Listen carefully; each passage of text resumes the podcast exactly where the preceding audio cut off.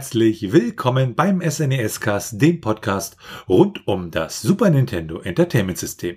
Mein Name ist Florian. Und mein Name ist Felix. Und in der heutigen Episode behandeln wir ein Spiel, auf das ich mich schon gefreut habe, nämlich Lemmings.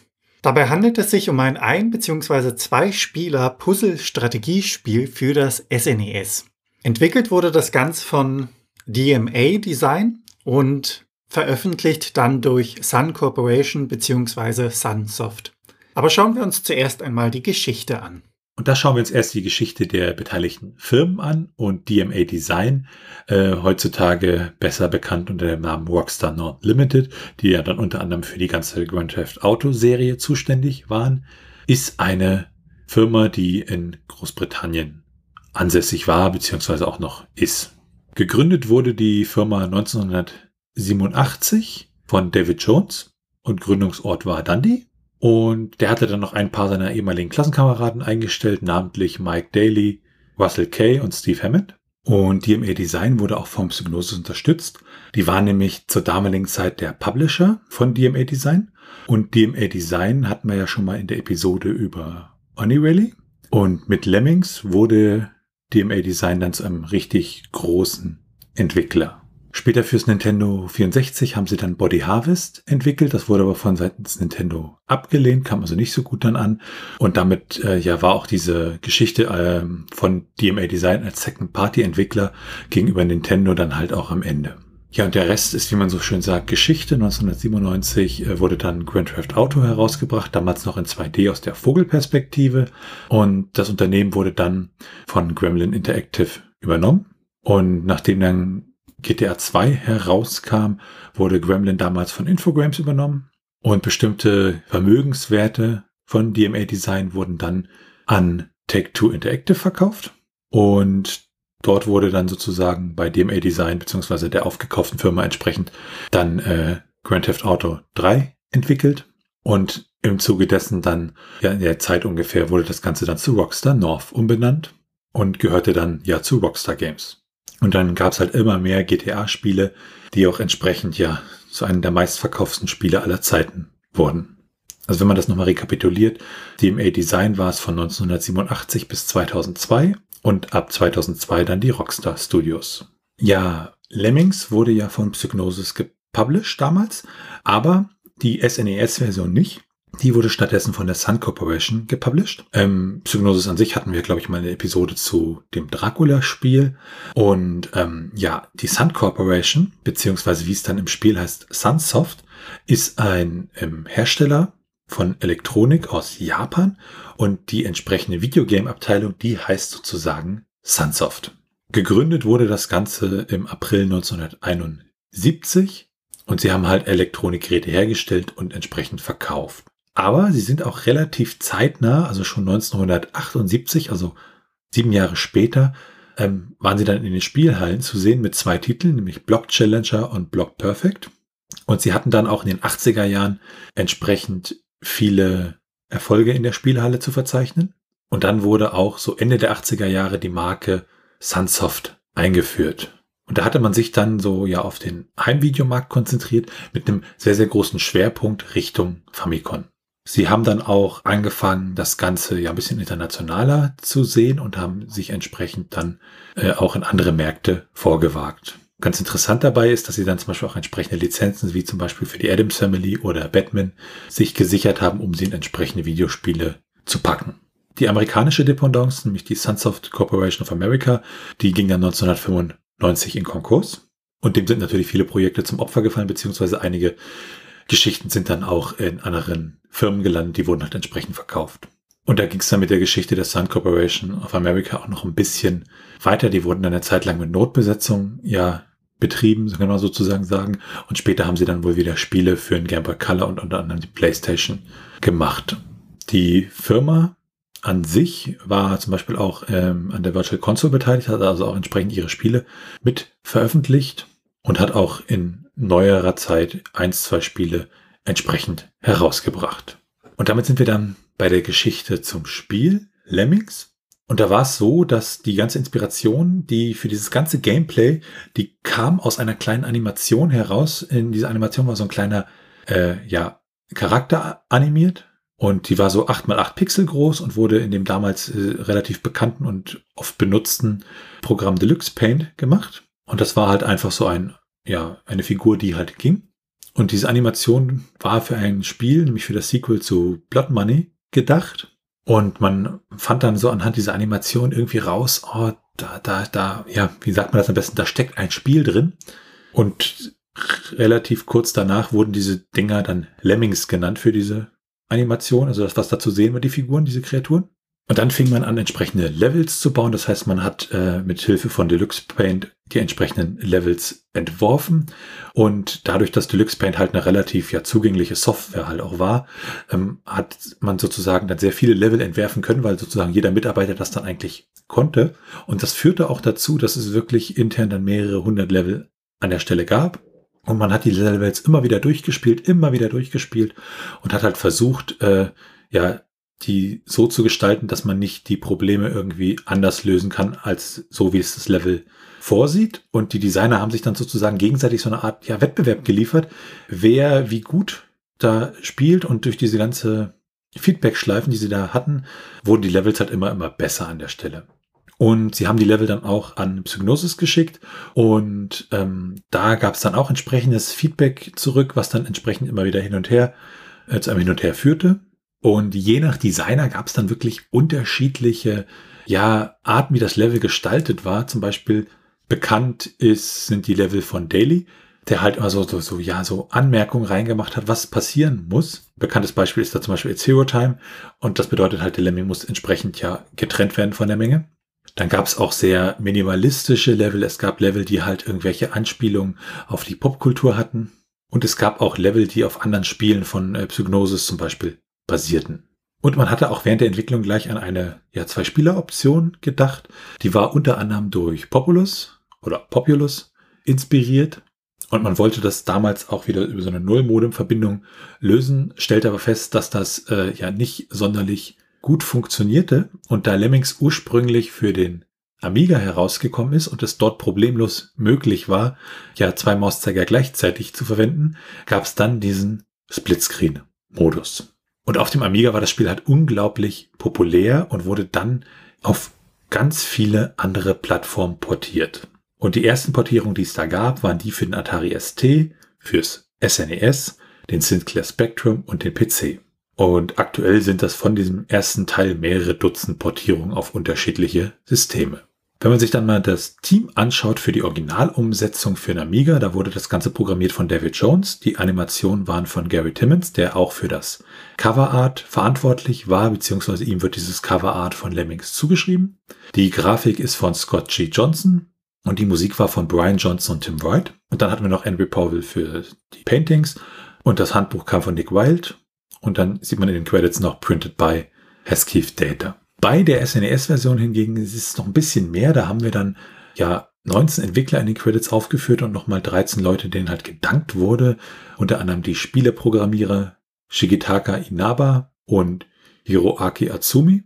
Man sieht das Spiel, die Portierung wurde anscheinend bei äh, Sunsoft in Japan gefertigt. Und damit ist ja Sunsoft anscheinend so ein bisschen mehr als nur Publisher an der Stelle. Die Grafikdesigner waren Masayuki Aikawa und Atsuki Matsui sowie Akira Muamoto, Saijo Suzuki und Yukihiro. Dann als Musikkomponist wird aufgeführt Tomoni Hatakeyama und dann noch etliche weitere Leute, die zum Beispiel unter anderem ja als Tool-Engineer gearbeitet haben. Veröffentlicht wurde das ganze Spiel schlussendlich in Japan am 18. Dezember 1991 und in den USA im März 1992 in Europa haben wir das Ganze dann im Oktober 1992, nämlich am 22. Oktober 1992 zu sehen bekommen. Deshalb ist es auch ja nur richtig, dass die entsprechende Episode dazu auch im Oktober erscheint. Und in Brasilien kam das Ganze dann im September 1994 heraus. Und damit schauen wir uns mal das Setting von Lemmings an. Ja, das ist grundsätzlich ganz einfach gehalten, denn man hat in Lemmings 30 verschiedene Welten und in jeder Welt hat man mindestens ein Tor, aus dem diese kleinen Lemminge herunterfallen. Und man versucht dann durch diverse Aktionen von den Lemmingen so viel wie möglich in ein Ziel zu bringen und damit das Level zu bestehen. Und damit wechseln wir dann direkt zum Gameplay. Man sieht zu Beginn den Sunsoft Schriftzug und es folgt ein kleines Intro. Dort graben sich Lemminge aus dem Boden, gehen dann nach rechts über ein kleines Gebirge, trampeln dabei über eine Brücke und das Ganze ist dann wirklich zum Großteil synchron. Auf der Brücke finden sie dann einen kleinen Hebel und der erste Lemming versucht dann diesen Hebel umzulegen. Er wird dabei hochrot im Kopf und die Brücke hinter ihm ja verschwindet dann, als er es schafft, diesen Hebel umzulegen.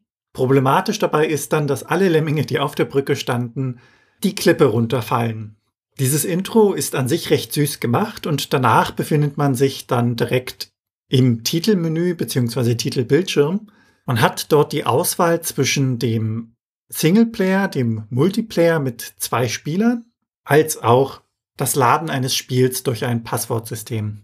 Die Optionen an sich sind relativ einfach gehalten, denn man kann sich die Musikstücke anhören, die im Spiel vorhanden sind. Man kann dann zwischen Stereo und Mono auswählen und das war's im Grunde auch schon.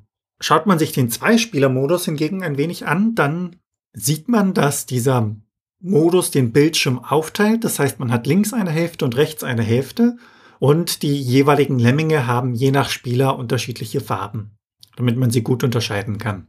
Beide Spieler können unabhängig voneinander in ihrem Bildschirm bzw. in ihrer Welt hin und her scrollen. Zu Beginn startet man mit 40 Lemmingen und wenn man es schafft, elf davon zum Beispiel ins Ziel zu bringen, dann startet man im nächsten Level mit 51 Lemmingen. Da ist also so eine gewisse Konkurrenz zum Mitspieler gleich mit aufgebaut, nach dem Motto, man möchte mehr Lemminge als sein Mitspieler ins Ziel bringen, was natürlich auch vorteilhaft ist, denn je schwieriger die Level werden, desto besser ist es in dem Sinne, mehr Lemminge mit ins nächste Level zu übernehmen. Ein kleiner Unterschied ist, dass man im Singleplayer-Modus 100 Lemminge haben kann als Maximalanzahl und im Zweispieler-Modus bekommt man nur 80 Lemminge je Spieler.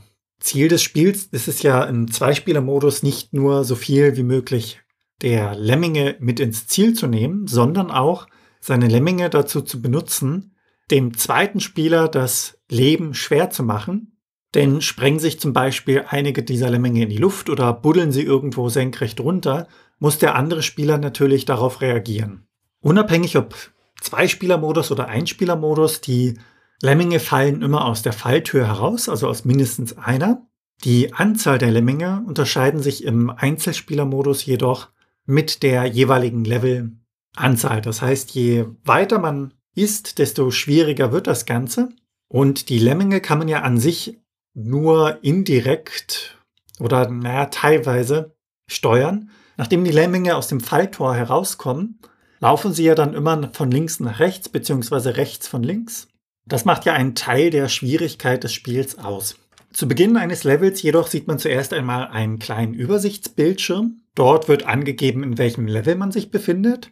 Der Titel wird angegeben und unter anderem auch die Anzahl der Lemminge sowie die Anzahl der Lemminge, die gerettet werden müssen. Dazu sieht dann der Spieler noch die Schwierigkeitsstufe als auch das Zeitlimit des jeweiligen Levels. Sobald man das dann geschafft hat, bekommt man am Ende ein Passwort und ein Endbildschirm mit Infos, das heißt, wie viele Lemminge wurden gebraucht und wie viele Lemminge hat der Spieler denn gerettet. Dazu wird dann die Punktzahl ausgegeben und das Spiel lässt es sich nicht nehmen, dass es noch einen Kommentar dazu packt, wie zum Beispiel Superb, du hast alle gerettet, schaffst du das denn nochmal? Je nachdem, wie viel man gerettet hat oder wie gut man das Spiel abgeschlossen hat, unterscheiden sich natürlich die Werte als auch die Kommentare. Wenn man sich das Bildschirmlayout anschaut, dann hat man ein Menü mit Lemming unten angeordnet in der waagerechten. Dort sind die Lemminge jeweils in verschiedenen Posen abgebildet, welche für die unterschiedlichen Skills der Lemminge, die man anwenden kann, stehen. Oben links sieht man dann in dieser Leiste, was der aktuelle Lemming, den man ausgewählt hat, für eine Rolle hat. Und mit dem Plus bzw. dem Minus kann man die Rate, in denen die Lemminge aus dem Tor fallen, beschleunigen bzw. verringern. Dann sieht man über den jeweiligen Bildern die Anzahl der Fähigkeiten, die man anwenden kann. Das heißt, wenn man einen Treppenleger hat und eine 5 darüber, hat man fünf Treppenleger. Das Ganze ist recht einfach aufgebaut. Rechts neben diesem Menü hat man dann noch die Option, die Bombe zu benutzen. Diese kommt unter anderem zum Einsatz, wenn man als Spieler registriert hat, dass das Spiel in dem Sinne nicht mehr machbar ist oder man wirklich einen Fehler gemacht hat und das Level neu starten möchte. Mit der Bombe sprengen sich dann die verbleibenden Lemminge jeweils in die Luft und das Ganze beginnt von vorne. Rechts neben der Bombe ist dann noch ein kleiner Kartenausschnitt zu sehen, dass man gewissermaßen eine kleine Übersicht der Karte hat und grob weiß, wie das Areal definiert ist. Dazu sieht man dann noch in einer kleinen Leiste, wie viel Prozent der Lemminge bereits gerettet worden sind, die verbleibende Zeit und wie viele Lemminge sich noch auf dem Bildschirm befinden bzw. in der Welt vorhanden sind. Wie bereits erwähnt, haben diese Lemminge Fähigkeiten, die der Spieler auf Knopfdruck einen der Lemminge geben kann. Das sind dann unter anderem die Klettereigenschaft, das heißt der Lemming, der vorne steht, sich in der Nähe einer senkrechten Wand befindet, klettert diese Wand dann hoch. Dann gibt es den Floater, also ein Lemming, der einen Regenschirm aufspannt und dann sanft eine Klippe runterfällt.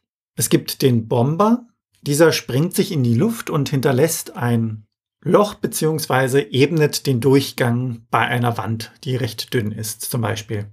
Es gibt den Blocker, dieser hält die anderen Lemminge davon ab, in die jeweilige Richtung, wo er steht, weiterzugehen. Es gibt den Treppenbauer, dieser baut eine begrenzte Anzahl von Stufen in einem 45-Grad-Winkel nach oben. Daneben gibt es dann noch den Basher, dieser gräbt sich waagerecht, zum Beispiel durch ein Gebirge. Und ähnlich aufgebaut sind die Miner und die Digger. Beim Miner ist es so, dass dieser im 45-Grad-Winkel sich in den Boden gräbt und damit einen Tunnel schafft. Der Digger hingegen gräbt sich direkt senkrecht in den Boden. Daneben gibt es dann noch Zwischenformen, die gewissermaßen passiv sind, wie zum Beispiel den Walker, also die Lemminge, die sich einfach auf der Karte befinden und nach links und nach rechts gehen. Die Jumper, also diejenigen, die sich gerade gewissermaßen im Sprung oder im Fall befinden. Doch das dient mehr oder minder nur der Information für den Spieler.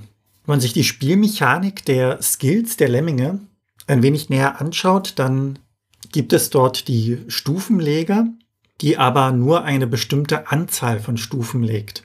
Danach endet diese Treppe, die der Lemming gebaut hat, und es wird in die jeweilige Richtung weitergegangen. Das erfordert dann für den Spieler ein wenig Vorausplanung und auch Vorsicht, denn je nachdem, wo die Treppe endet, kann es sein, dass die Lemminge, die sich hinter dem Treppenbauer befinden, in den Tod stürzen.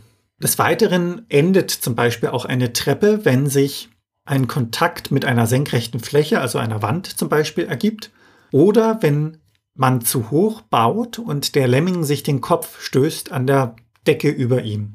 Und es gibt auch noch weitere kleine Unterschiede, zwischen den jeweiligen ähnlich angesiedelten Fähigkeiten. Bei den Minern bzw. den Diggern ist es ja so, dass sie sich so lange durchgraben, bis sie unten ankommen oder auch bis sie links oder rechts aus dem Bildschirm hinaus fallen. Entscheidend ist es dort, ob ein Gebirge durchgängig ist oder nicht. Denn der Digger, der sich quasi waagerecht durch das Gebirge risst, gräbt so lange, bis er dann irgendwann Luft erreicht oder wie gesagt am Bildschirmrand herausfällt. Dazu muss man auch darauf achten als Spieler, wann man seine Skills einsetzt, denn Timing ist hier ein entscheidender Faktor. Es gibt Skills, die kann man auf die Lemminge anwenden und die lösen sich dann aus, wenn es notwendig ist. Der Fallschirm bzw. dieser kleine Regenschirm gehört dazu. Diesen kann man auf den Lemming anwenden und sobald er dann eine höhere Distanz nach unten fällt, löst er seinen Regenschirm aus und landet sicher auf dem Boden. Anders hingegen ist es bei den Lemmingen, die sich durch irgendetwas durchgraben, denn zum einen gibt es Metall, bei dem sie es nicht schaffen, sich mit den Händen durchzugraben, und zum anderen muss auch etwas in der Nähe des Lemmings quasi in Berührungsreichweite sein, damit er anfängt zu graben. Sonst ist diese Fähigkeit einfach verloren gegangen ohne Nutzen. Die Herausforderung bei allen Leveln besteht gewissermaßen aus dem Leveldesign zusammen mit den begrenzten Fähigkeiten und der Anzahl der Lemminge, die man ins Ziel bringen muss, um zu siegen. Sie dürfen dabei nicht ertrinken, sie dürfen nicht zu tief fallen oder aus dem Bildschirm herauslaufen. Elemente wie Fallen oder ähnliches gibt es im Grunde nicht. Schafft man es dann mit diesen Schwierigkeiten umzugehen und alle 30 Level durchzuspielen, dann kommt man gewissermaßen zu den Vorcredits. Dort sieht man dann ein Bergpanorama bei Sonnenaufgang bzw. Sonnenuntergang. Die Lemminge kommen von links aus dem Berg heraus, stellen sich auf so eine Art ja, Vorsprung und schauen über ein sehr idyllisches Tal hinweg und genießen den Sonnenuntergang. Das Ganze wird dann auch mit passender Musik hinterlegt und plötzlich bricht dann dieser Bergvorsprung ab. Die Lemminge fallen senkrecht nach unten und man befindet sich wieder im Spiel. Für die Spieler ist es dann so, dass sie fünf Zusatzlevel haben, die nochmal richtig schwierig gestaltet sind, also als Herausforderung dienen. Und in diesen fünf Level gibt es dann noch Hindernisse bzw. Fallen, die eingebaut worden sind. Das sind dann Türme, die eine Art Klinge oder Feuer rundherum wirbeln. Das heißt, wenn die Lemminge dort reinlaufen, sind sie automatisch gestorben. Und es gibt in diesem Zusatzlevel auch Punkte in den Karten, wo Feuer austritt. Um diese Level dann zu schaffen, hat man nur sehr wenig Zeit und auch das Timing ist entscheidend.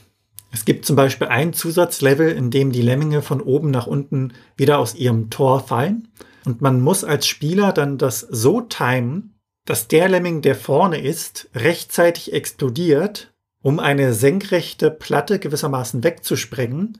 Sollte das nicht passieren, landen die anderen Lemminge auf dieser Platte und laufen dann nach links und rechts direkt in den Tod durch eine Falle. Schafft der Spieler dann diese fünf Level, kommt er in den Genuss eines ja, zweiten Abspanns. In diesem sieht man dann eine Theaterbühne, der Vorhang senkt sich dann auf die vier Lemminge, die auf der Theaterbühne stehen und man sieht am unteren Ende noch, wie die Füße dieser Lemminge hervorschauen und sie sich dann so ein wenig zurückziehen, dass der Vorhang bündig schließt. Danach laufen verschiedene Lemminge mit diversen Dingen von links nach rechts vor diesem Vorhang hin und her und die Namen der Beteiligten am Spiel laufen durchs Bild. Schauen wir uns dann im nächsten Punkt die Steuerung an. Mit der linken bzw. rechten Schultertaste scrollt man in der Karte nach links bzw. rechts. Mit der linken bzw. rechten Schultertaste und der B-Taste zusammen kann man dann in die jeweilige Richtung schneller scrollen. Mit dem Digitalkreuz lässt sich der Cursor auf dem Bildschirm bewegen. Und hier ist das ähnlich wie beim Scrollen mit dem Digitalkreuz und der B-Taste kann man dann den Cursor schneller bewegen. Die Select-Taste wird einzeln nicht benutzt, sondern nur in Kombination wie zum Beispiel Select und Start, was dann den Neustart eines Levels zur Folge hat. Mit der Start-Taste kann man das Spiel pausieren als auch wieder aufnehmen. Mit X bzw. Y scrollt man dann nach links bzw. nach rechts durch die jeweiligen Fähigkeiten der Lemminge, die man auswählen kann. Mit dem Cursor auf einem Lemming ausgewählt kann man dann zusammen mit A diesem einen Skill geben als auch in der gleichen Kombination die Rate, wie die Lemminge in das Level fallen, erhöhen bzw. verringern. Und die B-Taste wird auch nur in Kombination genutzt, hat allerdings alleinstehend keine Funktion. Kommen wir dann zur Grafik und zum Sound. Was die Grafik angeht, da muss man sagen, diese ganze Lemmings-Grafik und vor allem auch die Animation, die ist ziemlich toll und ja, wuselig. Und wo ich das so besonders empfunden habe, wenn man mal von der Spielegrafik absieht, ist auch, dass die Schriften doch ja, ziemlich gut aussehen und gut lesbar sind, ähm, auch auf heutigen Fernsehern. Ansonsten der ganze Spielebildschirm mit den großen Porträts der entsprechenden ja, Lemminge, die man zur Auswahl hat, die man nutzen kann, also welchen Lemming man jetzt wie welche Funktion zuweisen möchte, das passt alles sehr gut. Und auch wenn man dann auf die Musik schaut, ist es so, dass sich das Spiel, ja, die Spielmusik, die hört sich gut weg die ist von einigen Klassikern inspiriert. Ursprünglich ist die Musik ja von Brian Johnston. Und der hat dann so, ja, unter anderem Musik, auf die halt entsprechendes Urheberrecht bestand, gesampelt. Das war aber damals durchaus gängige Praxis, aber man hat natürlich auch irgendwo ja ein erhöhtes Bewusstsein für Copyright gehabt. Und Psygnosis hat dann schlussendlich Tim Wright gefragt, ob er bestimmte Tracks ersetzen kann, bei denen es da ja zu Copyright-Problemen kommen könnte, weil da halt entsprechende andere Songs einfach ja gesampelt wurden. Und dann findet man wirklich einige bekannte Musikstücke zum Beispiel die Nussknacker Suite von ähm, Tchaikovsky oder auch das, was man heute landläufig unter dem Namen Kankan kennt und viele weitere Stücke. Ja, und zu Tim Wright hatten wir ja schon mal ab und an in einer Episode was gesagt. Und äh, wie gesagt, er ist auch britischer Videospielmusiker und hatte dann 1987 bei Sharp angefangen und da entsprechend Sachen repariert und ähm, kam dann halt bei Psygnosis irgendwann unter und hat da halt sehr viele Videospielmusik gemacht und macht mittlerweile eigentlich zumindest aus beruflicher Perspektive keine Videospielmusik mehr. Und ja, eine der bekanntesten seiner Werke sind halt die entsprechenden Sachen, die er dafür Lemmings gemacht hat. Und wenn man sich die Musik dazu anschaut, ist das wirklich ja eine Kombination von bestimmten klassischen Stücken, aber auch von einzigartigen, wirklich für Lemmings gemachte Stücke. Und wenn man da ins ROM reinschaut, da hat man 28 Stücke in diesem ROM drin.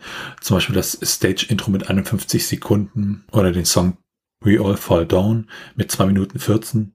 Und grundsätzlich viele Songs sind so um die zwei Minuten plus minus eine Minute lang. Und dann gibt's auch noch zwei Soundeffekte, nämlich den Soundeffekt Trapdoor und die Sprachaufnahme Let's Go. Und Lemmings ist ja ein Puzzlespiel und lebt praktisch davon, dass man dann in diesem Spiel im jeweiligen Level die richtige Strategie wählt, um entsprechend weit zu kommen. Im Internet findet man einige Lösungen, wo dann detailliert beschrieben ist, welcher Lemming zu welcher Zeit welchen Skill bekommen soll, um das Level dann zu schaffen. Das kann man dann gewissermaßen als Notlösung benutzen. Grundsätzlich, wenn man ein Spiel beginnt, auch wenn man sieht, dass die Zeit abläuft, sollte man Ruhe bewahren. Man kann ja das Level so oft man mag immer erneut starten und sich dadurch ausprobieren, neue Wege finden, beziehungsweise einfach Wege ausschließen, um dann der Lösung ein Stück näher zu kommen. Zeit ist ja gewissermaßen entscheidend. Wenn man dann die Lösung gefunden hat, kann es manchmal sein, dass die Lemminge nicht rechtzeitig ins Ziel kommen. Das heißt, man schafft es einfach nicht, diese geforderte Prozentzahl, die man an den Lemmingen retten soll, ins Ziel zu bringen. Da kann man dann einfach die Release-Rate, also diese Rate, mit der die Lemminge aus dem Tor fallen, einfach höher stellen, damit dies schneller geht. Je nach Level-Design gibt es dann auch Möglichkeiten, die Lemminge vorlaufen zu lassen und dann gewissermaßen in einer Grube zu verstauen oder in einer Ebene mit zum Beispiel zwei Stoppern gefangen zu halten. Währenddessen laufen dann ein oder zwei Lemminge, die man dafür abgetrennt hat von der Gruppe, durch das Level und bauen zum Beispiel die Treppe fertig. Dadurch, dass die Lemminge immer von links nach rechts laufen, also sich ständig bewegen, hat man natürlich diesen gewissen Druck drin. Und gerade beim Treppenbau zum Beispiel ist es so, dass die Treppe ja ein wenig dauert und die anderen Lemminge, die sich im Level befinden, die Treppe hochlaufen, von der Treppe stürzen und dann vermutlich weiter in ihren Tod fallen bzw. weiterlaufen wenn sie unten angekommen sind. Dementsprechend ist das Ganze von Vorteil, wenn die Lemminge in irgendeiner Art und Weise in dem Level geparkt werden können. Allerdings sollte man auch immer darauf achten, wie sich das lohnt, ob das wirklich notwendig ist, denn jeder Blocker zum Beispiel verbraucht ja auch ein Skill, den man im späteren Spiel nicht mehr anwenden kann. In diesem Sinne muss man dann auch ein wenig lernen, die Skills effizient anzuwenden und um sich Zeit bzw. Frustration zu sparen, kann man dann auch die Selbstzerstörungsfunktion nutzen, denn es wird gerade zu Beginn sehr oft darauf hinauslaufen, dass man das Level probiert, es nicht schafft und wieder neu startet. Und an dem Punkt, ab dem man das dann erkennt, kann man diese Funktion nutzen. Das erspart einem wirklich Frust. Und damit kommen wir zu den Cheats. Ja, und ein Sheet, wenn man ihn so nennen möchte, ist es, dass man sozusagen im Startmenü dann Select drückt und dann die Starttaste drückt. Dann landet man nämlich in den Optionen, in denen es unter anderem einen Soundtest gibt. Das Ganze wird allerdings auch im Handbuch entsprechend beschrieben. Dann gibt es eine ganze Reihe an Passwörtern, mit denen ich halt in die entsprechenden Level springen kann. Ganz interessant ist, dass es auch unbenutzte Passwörter gibt. Und das deutet halt so ein bisschen darauf hin, dass zum Beispiel in der Genesis-Portierung, die später kam, gab es dann nochmal zusätzliche Level, 30 zusätzliche Level und in der SNES-Version sind es ja dann nur fünf geworden. Dann gibt es entsprechende Cheatcodes, zum Beispiel für Module wie das Pro Action Replay oder es gibt dann äh, für Emulatoren entsprechende Cheatcodes, zum Beispiel für unendlich Zeit oder dass man von den einzelnen Lemmings Arten, also wie den Climbers, den Floaters oder den, den Bildern entsprechend unendlich viele bekommt. Und damit werfen wir dann einen Blick auf die Unterschiede. Da gibt es erstmal unterschiedliche Unterschiede ähm, im Sinne von, die Titel heißen halt so ein bisschen anders in den unterschiedlichen Übersetzungen. Es gibt zum Beispiel auch den Titel Lemmings 1 als ja informellen Titel. Ja, dann so abweichende Versionen zwischen den Amiga-Versionen ist halt, dass die Anzahl der Level sich unterscheidet. Standardmäßig sind das wohl 120 in der Amiga-Version, aber zum Beispiel in der SNES-Version sind es dann halt 25 Level plus 5 extra Level in der Genesis-Version dann zum Beispiel 60 Level und nochmal 120 zusätzliche. Dann gibt es auch noch zwischen den entsprechenden Versionen Unterschiede auf der SNES. E Für die Passwörter gibt es in der japanischen Version halt ein komplettes Alphabet, also mit lateinischen Buchstaben. Und witzigerweise in der US-Version und der europäischen Version fehlen da einfach die Vokale. Ja, auch die Levels wurden teilweise angepasst, was so ein bisschen mit der entsprechenden Zensur bzw. Freigabepolitik von Nintendo zusammenhängt. So wurde zum Beispiel in einem Level das Wort Heaven ersetzt durch Paradise. Und da gibt es viele weitere Geschichten. Zum Beispiel die Kreuze in den amerikanischen und europäischen Versionen, die wurden halt in Schilder entsprechend umgewandelt. Was dann noch so ein Unterschied ist, da werden ja auch die Controller teilweise abgebildet und dass die dann natürlich in der US-Version die entsprechenden eingefärbten Buttons der jeweiligen Version benutzen. Und auch die eine Zwischensequenz im Spiel wurde geändert, dass dann so ein Lemming, der praktisch ja der letzte Lemming, der die Rutsche hinunterrutscht und sich dann so ein bisschen seine Tunika abscheuert, und äh, dann sein Hintern zu sehen ist und er dann entsprechend errötet. Und in der internationalen Version rutscht er einfach weiter, nachdem er da auf dem Boden entsprechend aufgeschlagen ist.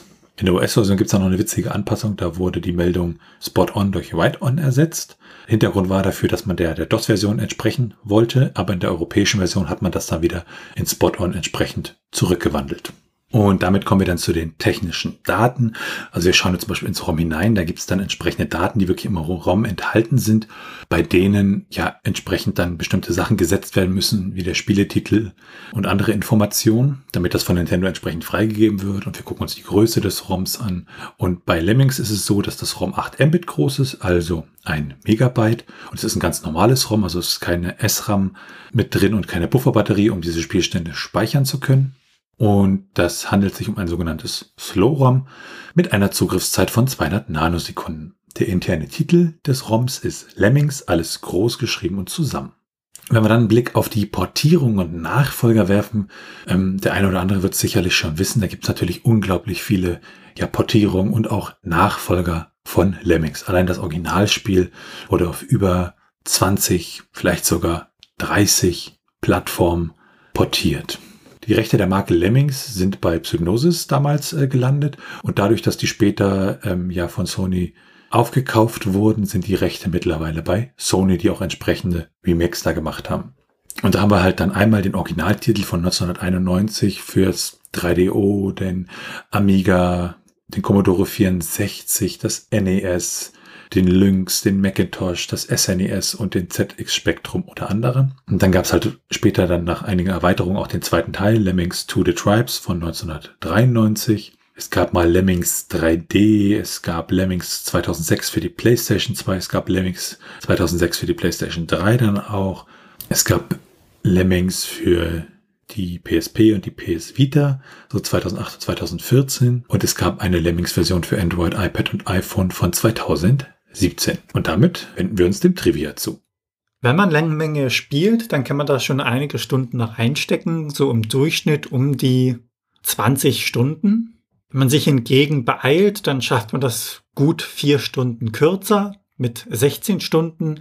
Und ähnlich ist es, wenn man sich Zeit lässt, dann braucht man so zwischen fünf und sechs Stunden länger, also um die 25,5 Stunden. Wenn wir dann einen Blick auf die Preise werfen, bekommt man die Cartridge für rund 15 Euro lose und das ganze Set, also Complete in Box, für rund 36 Euro. In den USA weicht das ein wenig ab. Dort bekommt man die Cartridge für rund 19 US-Dollar und Das Ganze komplett in Box für rund 52 US-Dollar. Bei den Verkaufszahlen hat Lemmings wirklich gut abgeschnitten, denn über alle Plattformen gesehen haben sie über 20 Millionen Exemplare verkauft. Und das ist vielleicht auch ein Grund, warum es im Buch 1001 Videogames auftaucht, was wir ja schon des Öfteren im Podcast erwähnt haben. Ja, und dann gibt's da noch einen witzigen Funfact, der dreht sich um Terry Pratchett und der ist ja Schriftsteller gewesen.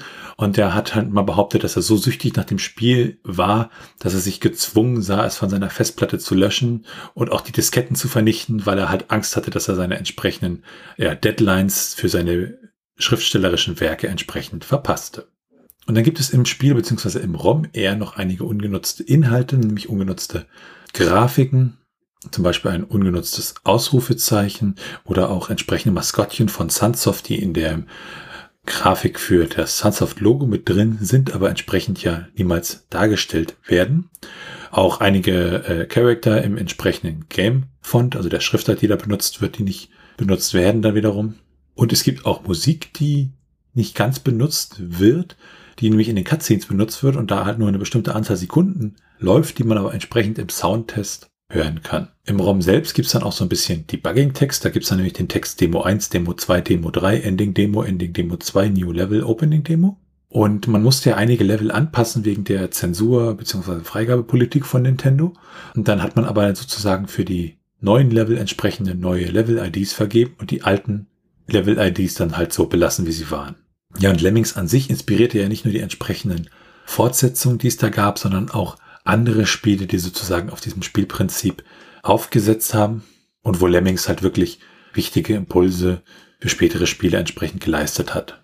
Und auch in der Informatik gibt es da entsprechende Arbeiten, die sich mit Lemmings befassen auf wissenschaftlicher Basis, nämlich die Frage, ob es möglich ist, ein entsprechendes Level abzuschließen und ob der dann NP schwer ist und da ein entsprechender Beweis vorgelegt wurde. Und da Lemmings ja ein britisches Spiel war, gab es dann auch entsprechend Briefmarken, nämlich im Jahr 2020, die wurden dann von Wellmail herausgegeben, um halt die entsprechende Videospielindustrie aus dieser Zeit zu würdigen. Damit sind wir dann bei den ROM-Hacks zur allgemeinen Erklärung. ROM-Hacks sind ja sozusagen Modifikationen des ROMs, die dann zum Beispiel im Emulator gespielt werden können, ähm, um zum Beispiel den Lemmings eine andere Farbe zu geben oder ähm, man könnte zum Beispiel dann die Fähigkeiten irgendwie abändern. Und für die SNES-Version konnten wir da leider keine ROM-Hacks finden, aber zum Beispiel für die Version fürs NES oder die Sega Master System Version gibt es entsprechende ROM-Hacks, zum Beispiel fürs NES ein ROM-Hack, um die Farben und die Grafik so ein bisschen aufzuhübschen. Und damit kommen wir zu den Retro-Achievements. Heutige Achievements kennt man ja unter anderem von der Spieleplattform Steam. Das sind so kleine Errungenschaften beziehungsweise Belohnungen, wenn der Spieler irgendetwas schafft. Und Retro-Achievements sind dann quasi auf die Emulatoren übertragene Achievements, die unterstützt werden. In Lemmings gibt es 93 davon. Das Achievement Lock Up Your Lemmings bekommt man, wenn man all seine Lemminge im Level 30 auf der Schwierigkeitsstufe Fun ins Ziel bringt.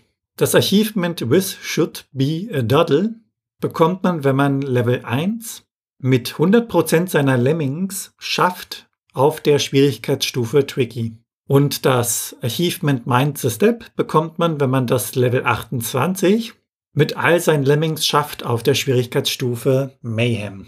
Und damit kommen wir zu den Speedruns. Ja, und bei Speedruns geht es ja immer darum, ein Spiel in möglichst schneller Zeit durchzuspielen, je nach Kategorie auch in unterschiedlichen Varianten, zum Beispiel mit der Ausnutzung entsprechender Bugs.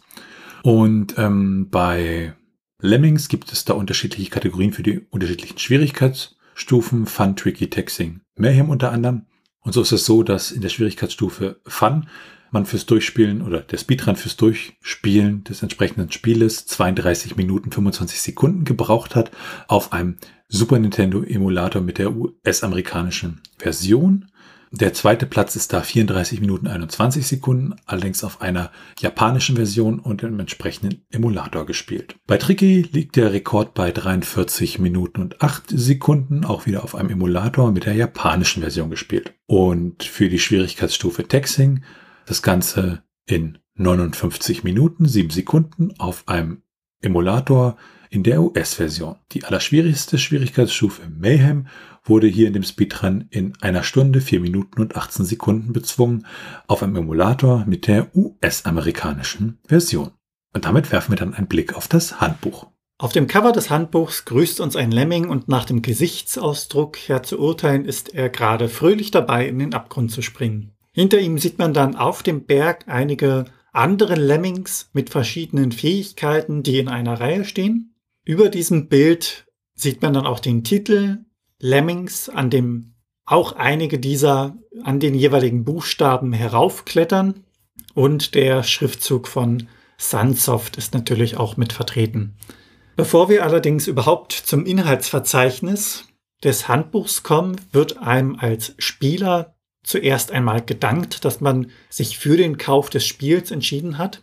Und erst danach sieht man im Inhaltsverzeichnis mit 22 Seiten, wie sich das Handbuch unterteilt, unter anderem in erste Schritte, Siegesbedingungen, den Ein- bzw. Zwei-Spieler-Modus, die Steuerung und die allgemeine Erklärung, wie zum Beispiel die Kommandos und deren Funktionsweise.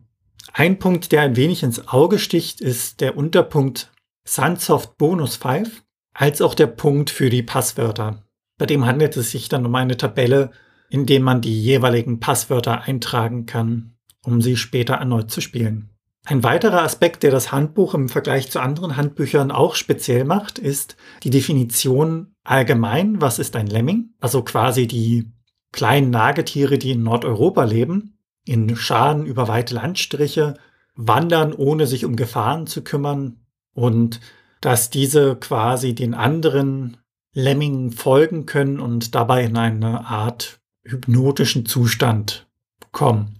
Das Ganze unterscheidet sich dann stark, denn es gibt den Punkt, wie die Macher, also die Entwickler, die Lemminge sehen. Dort heißt es dann, dass es niedliche, unglaublich dumme, haarige Kreaturen sind, die bekannt sind für das Wandern über die Klippen oder auch für das Ertrinken in einen kleinen Behälter voller Wasser.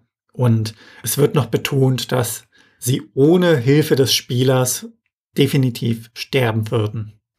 An der Stelle ist es dann auch ganz interessant, diese, also diese Definition beziehungsweise dieses Verhalten der Lemminge, dass sie sich sozusagen über die Klippe stürzen. Das stammt ja aus einer entsprechenden Dokumentation, wo das halt zu sehen ist, wie diese Lemminge entsprechend ja über diese Klippe rennen. Und dass das aber natürlich nicht das normale Verhalten der Lemminge ist, sondern ja im Rahmen der Dokumentation da wohl etwas nachgeholfen wurde. Und daher dieses Bild der Lemminge entstanden ist. Und damit sind wir dann bei den Bewertungen. Und ja, Lemmings fürs Super Nintendo hat eigentlich so relativ gute Bewertungen, so im 80er Bereich plus X bekommen. Da haben wir zum Beispiel die Bewertung von Zero aus dem September 1992. Die haben 93 Punkte vergeben und haben gesagt, This is an outstanding conversion. Great graphics, great animations, great Mantoward music, great gameplay, addictive as hell. What more could you want from a game? Apart from the facility to fraudulently get 4000 Pound into your bank account, of course. Die Computer- und Videogames hat im März 1992 93 Punkte vergeben und hat gesagt, The graphics aren't really up to much, but the animation is superb. Soundwise, this knocks Spot of the Amiga-Version, which brilliant tunes playing on every level. As far as gameplay goes, this is faultless. It's easier to get into than the Amiga version, and harder to get out of. It's not difficult to find yourself playing at 3 o'clock in the morning trying to get past that particularly nasty level. There are so many tricks and surprises in the game, it's a joy to behold. There are only two really essential purchases on the SNES Super Mario World and No Lemmings. What more can I say? Buy it. Die Videogames hat im Mai 1992 91 Punkte vergeben und hat gesagt, Endlich ist eins der besten Computerspiele auch für Joypad-Artisten umgesetzt worden. Lemmings für das Super Nintendo schlägt Gott sei Dank eher nach der Amiga-Version als nach der etwas verunglückten PC-Variante. Die Grafik ist wunderbar bunt und pixelgenau. Obwohl die Lemmings-Sprites ziemlich mickrig sind, ist die Bewegung der Tierchen mit ihren wippenden Frisuren zuckersüß gelungen. Untermalt wird die tierische Rettungsaktion mit eingängiger Comicmusik, die auch dem abgefeimsten Videogames-Redakteur nach kurzer Spieldauer zum Mitpfeifen zwingt. Die ASM, also der aktuelle Softwaremarkt, hat im Mai 1992 83 Punkte vergeben und hat gesagt, die Steuerung für dieses Unterfangen wurde meines Erachtens bestmöglich gelöst. Doch mit einer Maus ist sie selbstverständlich wesentlich komfortabler. Bei der Programmierung hätte ich mir etwas mehr Sorgfalt gewünscht, so ist der Sound nun eine ganze Klasse schlechter als auf dem Amiga und das Scrolling ist eins zu eins übernommen worden. Das heißt, es ist genauso verschwommen. Die Levels sind identisch, fünf wurden zusätzlich eingebaut. Etwas wenig. Und die Playtime hat 1993 70 Punkte vergeben und gesagt, Sound und Grafik sind praktisch identisch zur Urfassung und damit nicht gerade spektakulär. Ein Spiel wie Lemmings benötigt allerdings auch keine abgedrehten Effekte, um eine ausgesprochen hohe Motivation zu erreichen. Das Spiel hat dann auch unterschiedlichste Awards gewonnen, zum Beispiel All-Time Top 100 Amiga Games in der Amiga Power aus Mai 1991 oder die GameStar hat unter ihre 100 äh, wichtigsten PC-Spiele gewählt in den 90er Jahren. Und damit sind wir dann auch schon bei der Meinung. Ja, Cartridge rein, kurz schauen, wie die Steuerung funktioniert und dann ging der Spaß auch schon los. Und es ist wirklich ziemlich großartig. Vor allem auf dem großen Schirm macht das dann Spaß und die Lemmings dann hin und her zu bewegen und ein bisschen zu knobeln. Was mache ich jetzt hier? Oder vielleicht auch einfach nicht zu knobeln und einfach ja relativ sinnfreie Dinge zu tun und zu gucken, wo die Lemmings dann hingingen und ja einfach so die anderen Lemmings ein bisschen ärgern an der Stelle.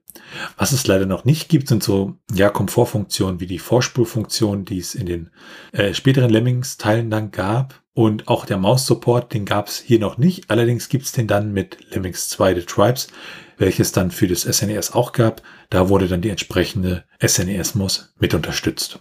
Also wenn mich nicht alles täuscht, die SNES-Maus war irgendwie sechs oder neun Monate nach Lemmings, also dem ersten Teil, dann irgendwann auch auf dem Markt.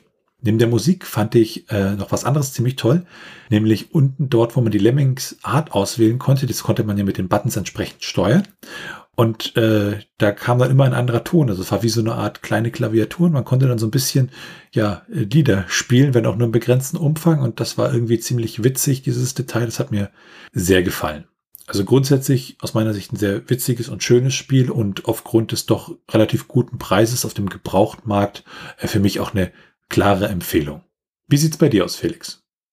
Sowohl die Tiere als auch das Spiel finde ich wirklich schön und ich fand das schon damals als Kind etwas seltsam, als ich das gespielt habe, dass ich teilweise Lemminge habe, die sich selbst in die Luft jagen. Das ist zwar für die Gruppe ganz schön, allerdings für denjenigen, der sich in die Luft jagt, nicht ganz so schön.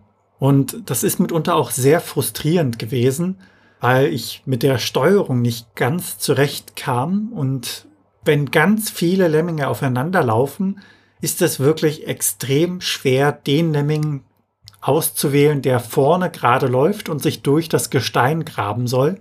Hat man irgendeinen anderen erwischt, der gerade wieder vom Gestein sich entfernt und dementsprechend die Fähigkeit oder den Skill verschwendet. Das war ein bisschen schade, beziehungsweise hat dann mit der Zeit auch ein wenig genervt. Aber grundsätzlich finde ich das Spiel wirklich super. Es macht immer noch Spaß. Die Musik ist irgendwie sehr passend. Also man ist sofort wieder drin. Es stimmt schon, es fehlen ein paar Komfortfunktionen, die erst später dazu kamen. Aber das Spiel sollte man auf jeden Fall mal austesten, falls man es nicht kennt. Auch so die Bilder, also das Level-Design beziehungsweise die Art und Weise, wie man dann die Probleme löst und diese fünf Zusatzlevel, geben einem ja auch wirklich die Herausforderung und man möchte das Spiel dann auch irgendwie schaffen. Dann nur noch ein Versuch und dann noch ein Versuch und dann, ja, okay, das ist jetzt aber wirklich der letzte. Dann erwischt man sich drei Versuche später wieder, dass man immer noch das gesamte Spiel spielt und irgendwie in den Bann gezogen worden ist. Also von meiner Seite auf jeden Fall sehr empfehlenswert. Und damit sind wir am Ende dieser Episode vom SNES-Cast. Wenn ihr Fragen, Anmerkungen, Themenvorschläge oder Kritik habt, dann könnt ihr uns gerne schreiben per Mail an info.snescast.de. Ihr könnt uns auch gerne auf unserer Webseite unter den einzelnen Episoden Kommentare zu diesen hinterlassen. Ansonsten freuen wir uns sehr, wenn ihr uns bei Apple Podcasts und anderen Podcast-Portalen bewertet.